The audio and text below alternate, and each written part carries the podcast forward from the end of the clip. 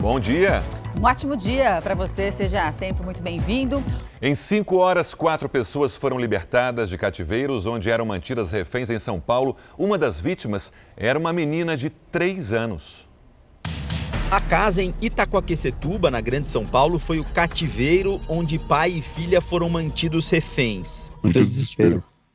Muito desespero. O homem esperava a esposa sair do trabalho quando foi rendido por quatro criminosos armados. Cabeça baixa a todo momento, não deixava eu olhar o rosto deles, né? Mas na hora que eles viram que era criança também, eles abaixaram a arma, comecei a conversar com eles, tentando deixar eles calmos também, né? Não podia deixar eles apavorados. Enquanto o homem e a filha de três anos eram levados para o cativeiro, um vizinho que viu toda a ação avisou a esposa da vítima.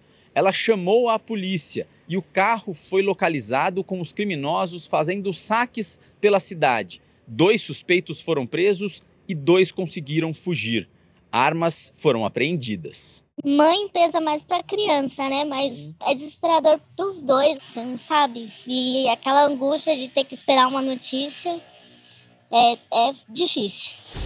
Poucas horas antes, a polícia descobriu uma comunidade no Butantã, zona oeste da capital, cercada por mata, onde parte dos barracos era usada por sequestradores. Pelas vielas, em um desses locais, dois homens eram mantidos reféns. Uma das vítimas estava ali há quase 24 horas. Tiraram no carro, me chutaram, me bateram e a gente foi descendo até o cativeiro. Eu permaneci com a cabeça coberta até a hora que eu fui socorrido. Me amarraram, amarraram meus pés, amarraram minha mão com meu cinto. Eu fiquei preso a noite inteira. A outra vítima era um empresário de 34 anos que tinha acabado de deixar os filhos na escola. Encapuzado, ele teve que caminhar até o esconderijo. É uma favela cheia de barranco, um monte de barraco. É, os barracos são fechados, inclusive parecem ser cativeiros. É, e assim, muito sujo. O modo de agir dessas quadrilhas é quase sempre o mesmo. Criminosos, em um carro, fecham o veículo da vítima, que é rendida e encapuzada.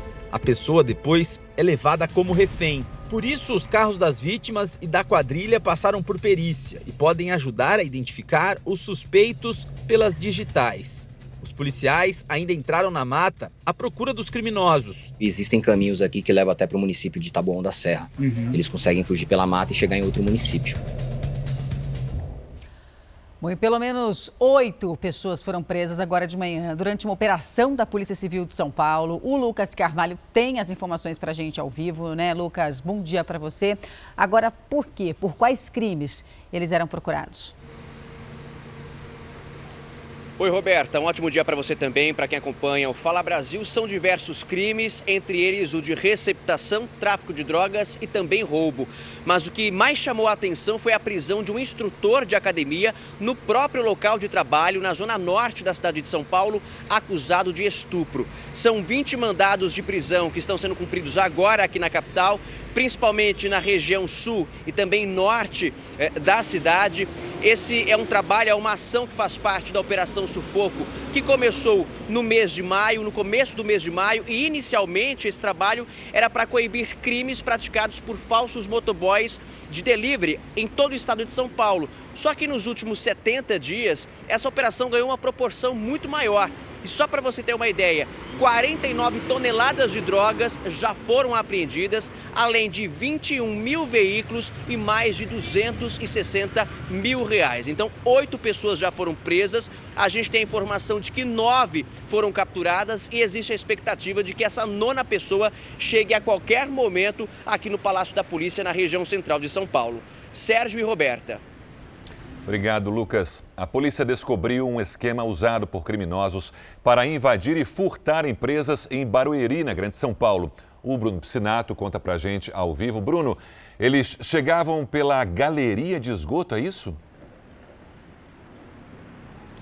Bom dia, Sérgio. Inacreditavelmente, mas era exatamente isso. Utilizavam a galeria de esgoto. Inclusive, no momento da prisão, um dos suspeitos foi preso, né? Foi trazido aqui para a delegacia. Ele estava todo sujo. Ele tinha, a polícia acredita que na madrugada ele tinha feito um dos furtos. Foram mais de 40 furtos, né? 40 empresas furtadas, sempre utilizando a galeria de esgoto. Nós entramos nessa galeria de esgoto na parte que era possível entrar e a gente tinha ali materiais que eles utilizavam para acessar as empresas, né? Para estourar e chegar até as empresas tinham também é, celulares, materiais que eles furtaram de dentro desse local. Todo esse material foi trazido aqui para a delegacia, assim como esse suspeito também, agora ele está prestando depoimento aqui para os policiais. A polícia acredita que um irmão dele também esteja envolvido, ele segue sendo investigado e também procurado para responder por esses crimes. Sérgio, Roberta. E atenção para a notícia da manhã, também no Rio, um intenso tiroteio aconteceu há pouco na Rocinha, na zona sul da cidade. Então vamos ao vivo com a repórter Anabel Reis. Anabel, bom dia. Olá, bom dia Sérgio, bom dia a todos. Policiais federais entraram aqui na maior comunidade da América Latina para cumprir mandados, mas ainda na parte baixa eles foram recebidos a tiros por criminosos, segundo a PF.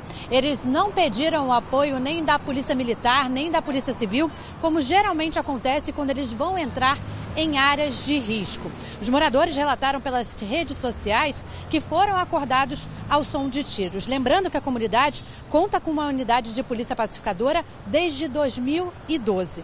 A Polícia Federal não divulgou o objetivo da ação. Sérgio Roberta. A Polícia Federal iniciou uma operação contra crimes de câmbio ilegal e evasão de divisas no interior de São Paulo. Essa operação identificou mais de um bilhão de reais transferidos em operações financeiras que eram enviadas para o exterior, além né, de outras operações ilegais dentro do Brasil mesmo. Doze mandados de busca e apreensão foram emitidos e as penas previstas para os crimes investigados podem chegar a 10 anos de prisão. A Polícia Federal e a Receita Federal fazem uma operação contra criminosos que gerenciavam um esquema de pirâmide. O repórter Oswaldo Sagaz está em Florianópolis com detalhes ao vivo para a gente. Oswaldo, bom dia. A suspeita é de que, de que esses envolvidos tenham movimentado quanto em dinheiro, hein? Bom dia, Sérgio. Bom dia a todos. Sérgio, segundo a Polícia Federal e a Receita, eles acreditam que a quadrilha tenha movimentado 200 milhões de reais com esse esquema de pirâmide.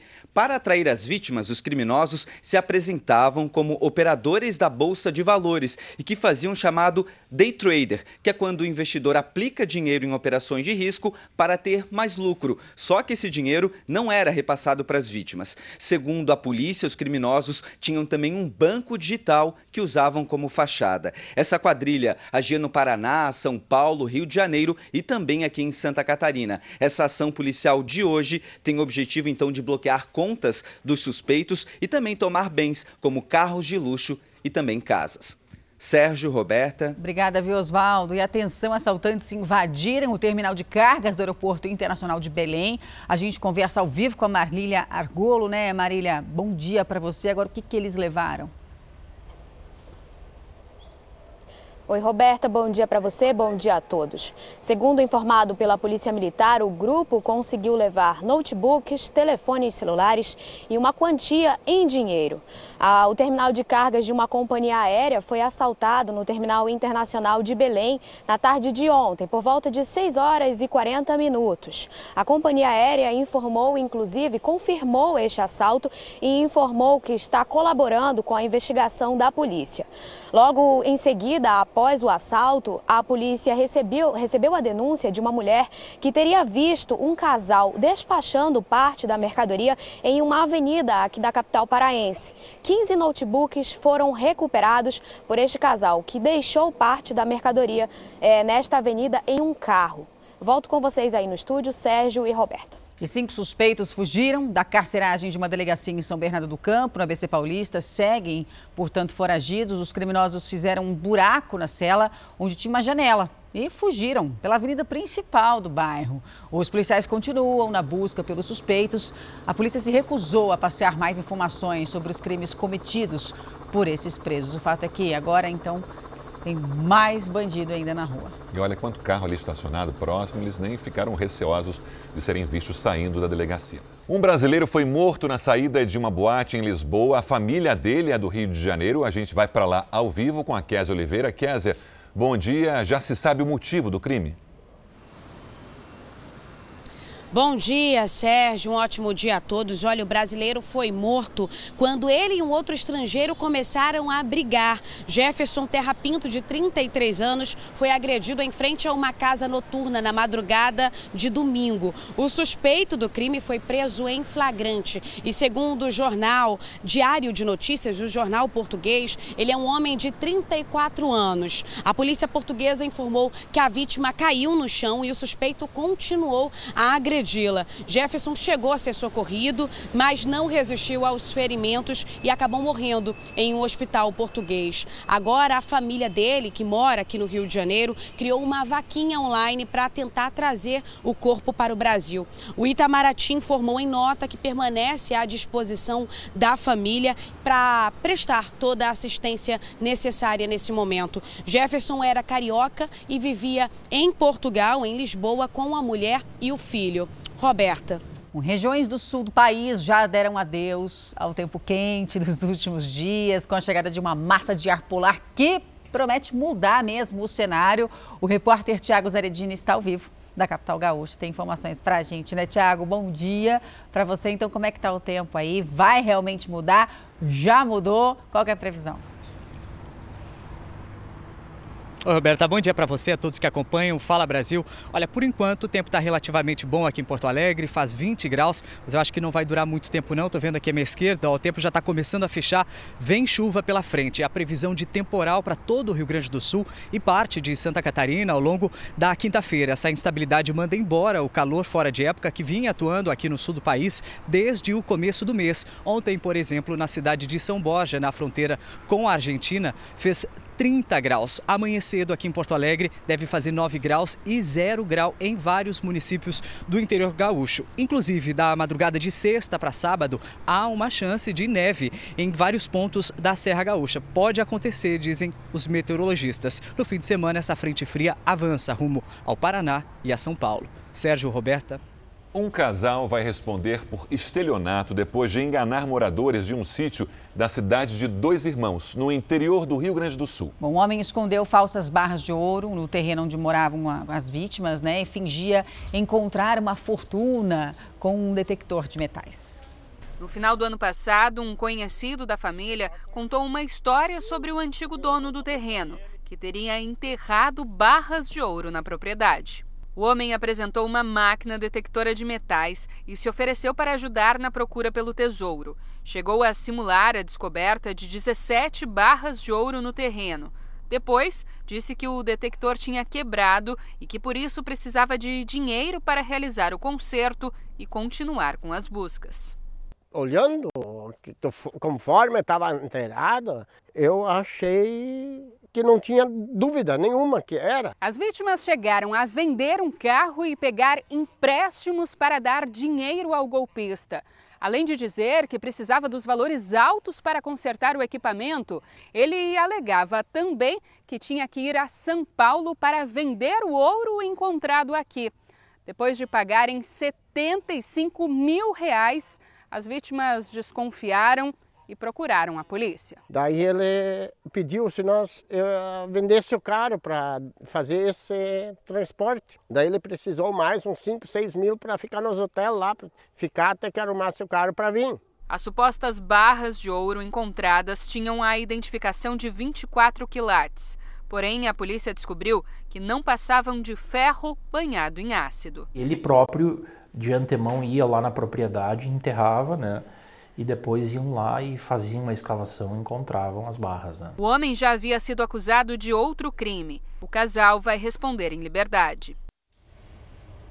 E a gente fala agora de eleições. A senadora Simone Tebet foi oficializada como candidata a presidente da República pelo MDB. Com 262 votos a favor e nove contrários, a Convenção Nacional do MDB aprovou o nome da senadora Simone Tebet para ser a candidata do partido à presidência da República. Representantes de dois diretórios estaduais não votaram. o de Alagoas e o da Paraíba, estados em que Simone Tebet enfrenta maior resistência, e os MDBistas pretendem apoiar a candidatura do ex-presidente Lula, do PT.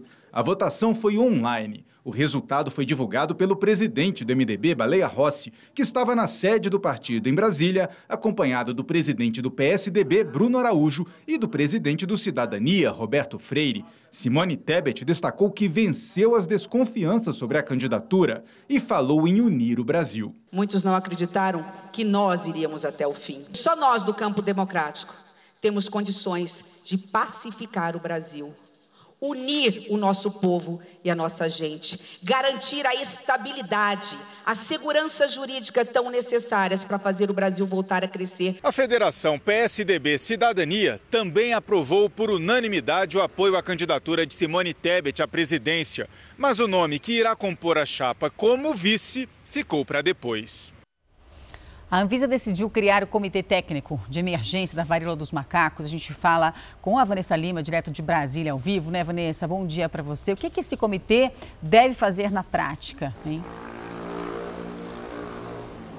Bom dia, Roberta. O órgão vai reunir informações sobre prevenção, diagnóstico e tratamento da doença. O objetivo é acelerar ações e pesquisas clínicas, também autorizações para uso de medicamentos e até de vacinas contra a varíola do macaco. No Brasil, já são 978 casos, a maioria deles no estado de São Paulo, com 744 registros. Em seguida, vem o Rio de Janeiro, com 117 e Minas Gerais, com 44 casos casos. De acordo com a Organização Mundial da Saúde, a varíola do macaco já se espalhou por 78 países, com mais de 18 mil casos. A OMS classificou no último sábado a doença como emergência de saúde pública global. Uma pesquisa revelou que 95% dos casos têm transmissão via sexual, principalmente entre homossexuais e bissexuais. Por isso, a recomendação da OMS é que essas pessoas reduzam o número de parceiros. Sérgio Roberta. E foi encontrado o corpo do homem que matou a ex-mulher, a mãe e a irmã dela em Brumadinho, em Minas Gerais.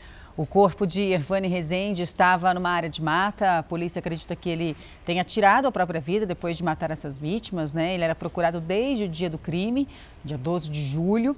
O homem também atirou contra o pai e a outra irmã da ex-companheira que sobreviveram.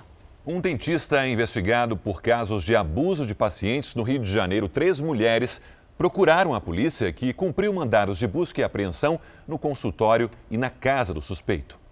A Polícia Civil foi procurada por uma mulher que suspeita ter sido abusada. Ela contou aos investigadores que foi assediada durante uma consulta e disse que foi convidada pelo dentista a viajar com ele para a Suíça afirmou que foi orientada a tomar um comprimido sob o pretexto de que estava com uma inflamação no dente, que recebeu três anestesias e que não se lembra de mais nada do que aconteceu dentro do consultório. Segundo a advogada da paciente, a mulher contou que o dentista a levou até em casa e que o marido dela achou que ela estava dopada. Ela chegou em casa como se estivesse embriagada e colocou uma panela no fogo, no fogão acendeu e foi deitar com a roupa do corpo. O dentista foi intimado a prestar depoimento. Um agente conversou com a esposa dele por telefone e lhe informou que o profissional de saúde é aguardado aqui na delegacia. Se não comparecer voluntariamente, a Justiça poderá expedir um mandado de condução coercitiva para que ele seja trazido com escolta policial. No consultório dele, no centro de Duque de Caxias, na Baixada Fluminense, foram apreendidos medicamentos que, segundo a polícia, estavam vencidos desde 2013 e um computador que armazena as imagens das câmeras de segurança. Uma funcionária foi levada para prestar depoimento. Os policiais também estiveram no prédio apontado em registros como residência do dentista. Os vizinhos contaram que há muito tempo ele está desocupado e que não conhecem o suspeito. Bom, numa conferência mundial sobre a AIDS no Canadá, os médicos anunciaram que anunciaram a cura de um homem e de uma mulher que estavam contaminados com o vírus do HIV. O homem, de 66 anos, recebeu o transplante de medula óssea para tratar uma leucemia nos Estados Unidos e o doador era resistente ao HIV. A outra pessoa é uma idosa que mora na Espanha. Ela tomou remédios né, contra o HIV, para curar o HIV por mais de 15 anos. E depois de suspender esse tratamento, o vírus não foi mais detectado. Pois é, infelizmente os casos de infectados pelo HIV aqui no Brasil vêm caindo ano a ano, uhum. mas a doença ainda preocupa. Em 2021, mais de 13 mil pessoas foram infectadas pelo vírus HIV. Uma técnica inovadora para curar feridas ou lesões graves na pele acaba de chegar ao Brasil. Células tronco retiradas do próprio paciente são injetadas em uma impressora uma impressora 3D. É, bem interessante. Com esse material, o equipamento produz um curativo capaz de restaurar os tecidos afetados com muito mais rapidez. O Igor está internado se recuperando de um acidente de carro que sofreu no Chile. Foram vários ferimentos, dentre eles uma lesão grave na pele da perna esquerda.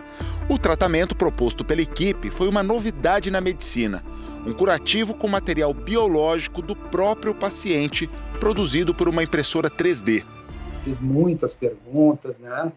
Porque a gente sempre tem medo de ser cobaia de alguma coisa. A cirurgia não foi longa, né? Então, pós-operatório foi tranquilo. É, e outra coisa também é que simplesmente eu não sinto nada, nada, nada no meu pé. Um programa no tablet escaneia, faz um mapa detalhado do ferimento. Os médicos retiram uma porcentagem de gordura do paciente por lipoaspiração e extraem dela células tronco, que são capazes de formar novos tecidos. Esse concentrado de células é misturado a um material gelatinoso. Com o desenho do ferimento e o material biológico, a máquina imprime um curativo personalizado, que é aplicado exatamente sobre a ferida. O procedimento é todo feito em uma sala de cirurgia e a impressão demora cerca de 30 minutos. Essa gordura ela vai ser integrada, isso é, ela vai receber vascularização e vai estimular o crescimento da pele a partir das bordas da ferida sobre essa lesão e com isso a gente vai fechar essa ferida. O curativo da impressora substitui um enxerto de pele tradicional, em que ela é retirada de uma outra parte do corpo e aplicada ao ferimento. A utilização dessa técnica para que tipo de situações? Feridas complexas, né? feridas de difíceis, de difícil tratamento. Então, feridas de origem vascular, feridas de origem diabética, né? regiões difíceis como a região anterior da perna, a nossa canela. A tecnologia foi criada na Coreia do Sul e o Brasil é o primeiro país da América Latina a ter essa plataforma de regeneração de tecidos humanos. Por enquanto, só está disponível na rede particular. Duas das primeiras cirurgias no país usando a tecnologia foram feitas neste hospital em São Paulo. O seu José tem diabetes e chegou ao hospital com complicações no pé que levaram à necessidade da amputação de dois dedos. Ele foi um dos pacientes submetidos ao tratamento com a bioimpressão. Pelo método tradicional, a recuperação duraria pelo menos seis meses. Agora, a expectativa é de um mês e meio. De acordo com o cirurgião vascular que participou do procedimento do seu José, o tempo menor de regeneração da parte ferida é uma das grandes vantagens da técnica. Posso deshospitalizá-lo, ele pode ir para casa e semanalmente ele pode vir fazer a troca ou no meu consultório ou no nosso centro de curativos. Então isso facilita a reintegração dele com a sociedade, com a vida normal que ele possa ter. Né? Eu acho que é um primeiro grande passo para uma inovação no tratamento de feridas. Seu José Armando está contente com a ideia de passar menos tempo internado graças à tecnologia. Não sinto dor desde o primeiro dia que fez. Está evoluindo muitíssimo bem. Era uma cavidade profunda e ela já subiu bastante, e isso nos deu um ânimo muito grande. Bom, o governo dos Estados Unidos propôs uma troca de prisioneiros para libertar a jogadora de basquete Britney Greener, que está presa na Rússia desde fevereiro deste ano. O criminoso que seria liberado é Victor Bolt, um traficante de armas russo, condenado a 25 anos de prisão nos Estados Unidos. A atleta foi detida acusada de posse de drogas. Ela entrou na Rússia com óleo de cannabis, mas disse que não tinha intenção de usar uma substância proibida no país. Além de Britney, os Estados Unidos também pedem pela libertação de Paul Whelan, um ex-militar norte-americano preso por espionagem. Até agora, a Rússia não respondeu a essa proposta. Um diamante raro, cor-de-rosa, foi encontrado dentro de uma mina em Angola, na África. A pedra de 170 quilates é considerada a maior descoberta dos últimos 300 anos. Chamada de Rosa de Lulo, a peça ainda deve ser lapidada para um futuro leilão internacional. O diamante mais caro da história é o Pink Star, de 59 quilates, que foi arrematado em 2017 pelo equivalente a 370 milhões de reais. Já sei que você vai dizer que combina com a sua roupa de hoje, mas não estou podendo. Mas não combina com o meu bolso. Né? não dá. O Fala Brasil termina aqui. Um bom dia para você.